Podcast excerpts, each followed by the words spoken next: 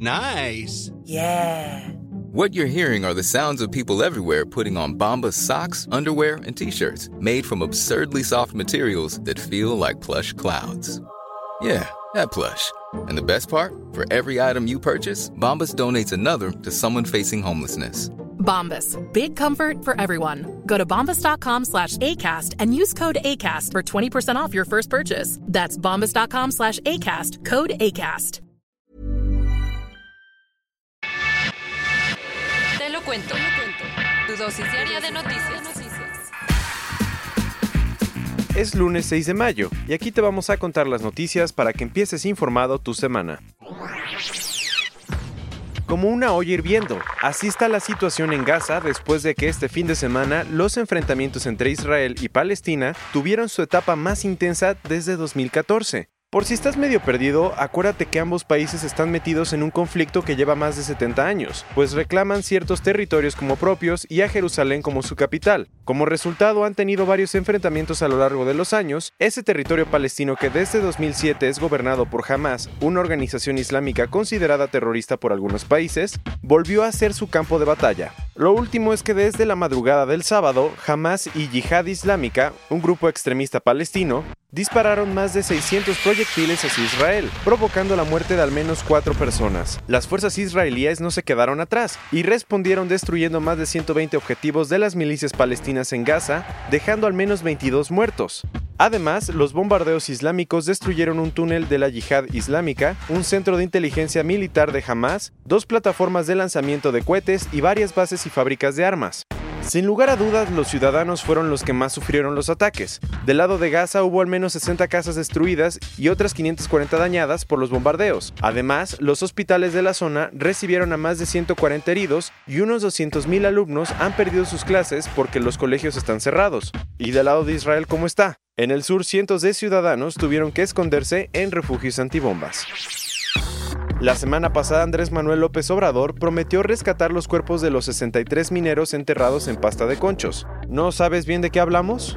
Acuérdate que el 19 de febrero de 2006, un derrumbe en la mina de pasta de conchos en Coahuila provocó la muerte de 65 mineros. En el momento de la tragedia, ni el entonces gobernador Humberto Moreira, la empresa Grupo México, el Sindicato Nacional de Trabajadores Mineros y Metalúrgicos o la administración de Vicente Fox se hicieron responsables de lo que había pasado. Ahora, 13 años después del accidente, López Obrador se comprometió a rescatar los 63 cuerpos que siguen dentro de la mina, pues en ese entonces solo se rescataron dos. El sábado el presidente explicó que va a pedir el apoyo de expertos de China, Estados Unidos y Alemania para recuperar los cadáveres. ¿Y por qué hasta ahora? Pues porque la semana pasada la Comisión Interamericana de Derechos Humanos, CIDH, le dio al gobierno un plazo de cuatro meses para responder a las demandas de los familiares de los mineros.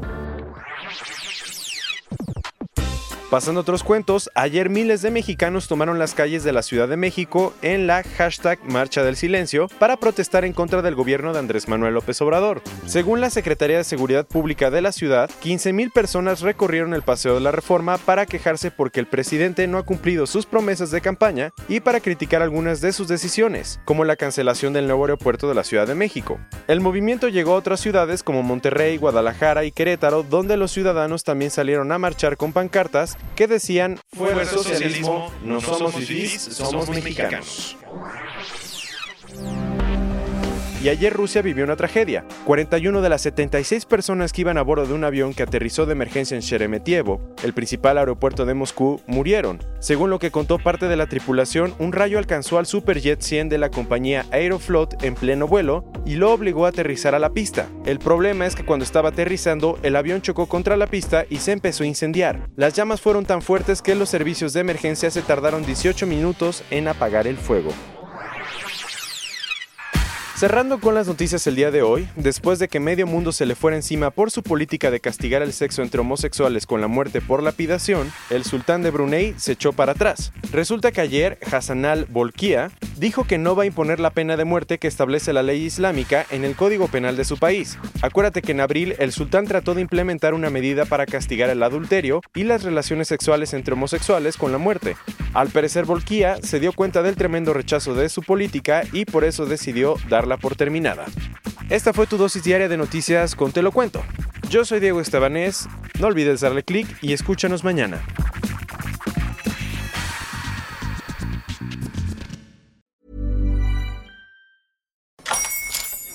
Buenos días, mi pana. Buenos días, bienvenido a Sherwin Williams.